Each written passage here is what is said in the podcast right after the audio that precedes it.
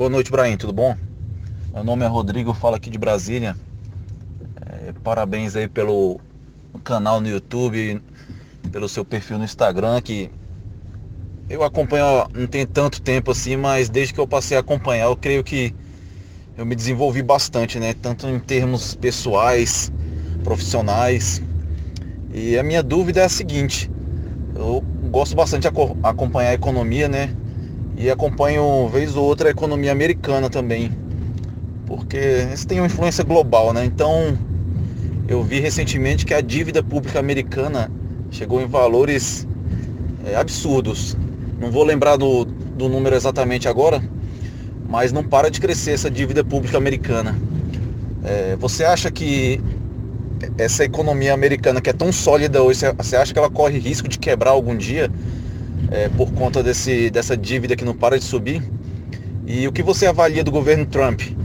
Porque eu, eu particularmente admiro o trabalho dele, né? Porque tem muita fake news que fala mal dele, destrói. Mas no meu ponto de vista, assim, ele tem feito um governo bom. Eu queria saber a sua opinião sobre o governo Trump é, a economia americana tem crescido bastante nesses, nesses dois anos aí praticamente que ele está no governo. E, mas sempre aparece aquelas notícias que tentam abalar um pouco o governo dele, né? Por isso que eu queria ouvir uma opinião de, de um terceiro para saber se eu tenho uma opinião correta sobre ele ou se ele é um cara é, doido mesmo, sem juízo. Era basicamente essa minha primeira dúvida. Fala Rodrigo, bom dia irmão, tudo bem? Cara, bacana a sua pergunta e valeu aí por, por estar nos acompanhando. É, que bom que você não tem muito tempo para nos acompanhar, significa que você está produzindo. Quem acompanha demais a rede social ali, né? Eu não, não, sei se eu vejo isso como um bom sinal, não. Mas, é, respondendo às suas perguntas, primeiro sobre a economia norte-americana e a dívida dela. Já se especula há muito tempo se essa economia norte-americana não está esticada demais, sabe? que é esticada demais. E os preços dos ativos nos Estados Unidos não estão mais caros do que deveriam valer. Isso como se fosse uma, uma bolha mesmo, né? Está inflacionado. Isso inclui imóvel, inclui ações, inclui tudo, né? Todo tipo de ativo é, dos Estados Unidos. Só que essa é uma discussão que já está há muito tempo. Muita gente achava que os Estados Unidos ia, já ia ter algumas é, crises de bolha de, de, de preço de ativos ah, já há um tempo. Teve a crise, lógico, imobiliária, mas foi por outro motivo, por questão de crédito é, cedido de forma errada, né? E aí criou-se uma, uma bola de neve em cima disso daí. É, e também questiona-se a mesma coisa sobre a China, né? Se ela não está com os preços muito esticados, né? E aí a gente olha também essa questão que você citou, que é a dívida trilionária de, de ambos, principalmente dos Estados Unidos, né? É, preocupa também. O que, que acontece? Se a gente fosse olhar isso com os olhos de uma economia tradicional de antigamente, realmente era algo assim extremamente preocupante, sai correndo que isso aí vai explodir a qualquer momento. Só que a dinâmica dos negócios mudaram também, entendeu? Tipo, com a tecnologia, com a evolução dos negócios, com os negócios que existem hoje, a geração de valor com pouco está sendo muito grande. Então, a, a, a dívida está acompanhando mais ou menos a geração de valor. Eu acho que está inflado, que está mais esticado do que deveria? Acho. Acho que isso vai explodir de hoje para amanhã? Acho que não. Acho que ainda existem alguns anos ou para isso daí explodir ou para arrumar uma solução para isso.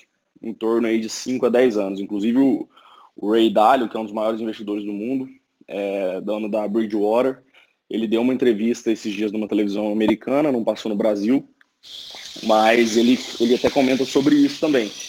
Ele concorda que está esticado sim, mas que ele não acredita. Ele é um dos caras especialistas em crise de débito, crédito, etc. E ele, mas ele fala a mesma coisa. Ele não acredita que, que nessa nova dinâmica de mercado isso vai estourar do dia para noite. Ele acha que ainda existe alguma gordura de um ciclo de crescimento ainda para os Estados Unidos. Né? Segunda coisa contra o governo Trump. É, a gente tem que tomar um pouco de cuidado para avaliar governo que a gente tem mania de olhar a fotografia do curto prazo. Né? Por quê? Tem duas coisas aqui. Primeiro, lógico que o Trump tem os méritos dele, né? mas muita coisa ele está colhendo fruto de governos anteriores. Né? A gente tem que ter essa consciência. Eu sou um cara que gosta do Trump, né? Gosto assim de coisas pró-mercado que ele faz para o país dele, né? Contra o resto do mundo. Eu gostaria de ter um presidente assim, que preocupa com a nossa população assim. Mas, apesar de dele fazer muita loucura e falar muita merda, né? Completamente doido. Mas ele colhe muito fruto de governos anteriores. Isso eu estou falando de um governo que eu não gosto, do, do Obama. Né? Então, assim, eu estou sendo bem imparcial e justo aqui, porque é, os frutos de governos eles não são colhidos da noite para o dia, são coisas de longo prazo, estruturais, difíceis de acontecer. Então, assim, acho que o Trump tem os méritos dele, sim, a economia está hiperaquecida lá, não tem desemprego, tudo indo de vento em polpa, tem os méritos do Trump, até um dos grandes méritos de recuperar a confiança do trabalhador, do empreendedor, do investidor, né? Isso faz a economia girar, né? Tanto do americano quanto de outros lugares do mundo. Mas é, tem méritos de governos anteriores, sim, que ele está colhendo fruta agora. Né? Foi o que aconteceu, por exemplo, no Brasil, no governo Lula, que ele, o, o governo Lula 1, que ele soube colher os frutos dos governos anteriores. Né? Depois ele mudou essa, essa estratégia dele. Agora, muita coisa que ele está fazendo agora, não dá para falar ainda certeza se realmente é bom ou ruim, pelo mesmo motivo. Vão ter consequências daqui algum tempo, um ano, dois anos, três anos, cinco anos, entendeu? Não dá para a gente ter certeza ainda se o que ele está fazendo é muito bom ou muito ruim, mas de fato ele é extremamente agressivo em beneficiar os Estados Unidos e não está nem aí para o resto do mundo, né? Principalmente comercialmente. Não sei até que ponto isso é bom, né? No, olhando uma fotografia no curto prazo, parece que é bom para o país dele, né? Mas assim, eu acho que negócio bom é negócio que é bom para os dois lados. Então tem que tomar um cuidado para não cruzar essa linha aí, sabe? E outra dúvida que eu tenho é com relação a investimentos. Me tornei recentemente investidor, né? Aí estou sempre estudando formas de investimento. E uma que eu me interessei bastante foi pelo mercado da Bolsa de Valores, né? De investimento em ações de boas empresas. Então eu tenho investido basicamente 80% do que eu consigo poupar no mês em ações. Então você acha que pode ser um pouco arriscado demais eu optar por isso, que eu deveria variar mais, colocar um pouco em renda fixa também? Ou 80% é um número aceitável? Porque eu atualmente tenho 29 anos, né? Então eu não queria ficar só no, na renda fixa, né? É, poupando pouco a mês, mês a mês, e demorar mais de 20, 30 anos para alcançar uma independência financeira. Por isso que eu optei por um mercado mais arriscado, mas eu fiz cursos, estou estudando, estou lendo livros, é, me aprofundando no assunto e estou gostando do investimento em bolsa. Mas eu queria uma opinião sua a respeito se é muito arriscado eu continuar investindo tanto do que eu consigo poupar só na renda é, variável. Então, obrigado aí, boa noite. Então, amigo, sobre essa dúvida sua do investimento em ações, vamos lá. Se a gente fosse olhar o que manda a, a cartilha, o livro-texto de forma formal em, ter, em, termos de gestão de risco, você está extremamente exposto a risco, sabe? Bem mais do que deveria. É, o, o, natu, o, natural, saudável, varia, variaria de investimentos em ações entre 5% e 30% do, do que você tem, do que você poupa, do que tem de carteira e seu para investimento, né? O que, que depende disso daí? Depende de, do seu apetite para risco mesmo, o que, que você topa perder sem chorar e se matar por isso. Das suas responsabilidades, por exemplo, você mora sozinho, você tem filhos, você sustenta alguém, quem depende de você, tudo isso, né? É, e do que, que você precisa, do qual é seu gasto é, fixo mensal, né? Quais são suas responsabilidades de pessoais mesmo desse tipo de coisa. Assim, é, eu vejo, se for um investimento em ação, com pé no chão, ações seguras, ações boas, é, e de longo prazo, se você não tiver ninguém para sustentar, não está nem aí para isso, tem um apetite para risco alto, sabe que você está correndo esse risco, assim, 80% eu ainda acho alto, tá? Mas aceitável. Você sabe onde você está pisando.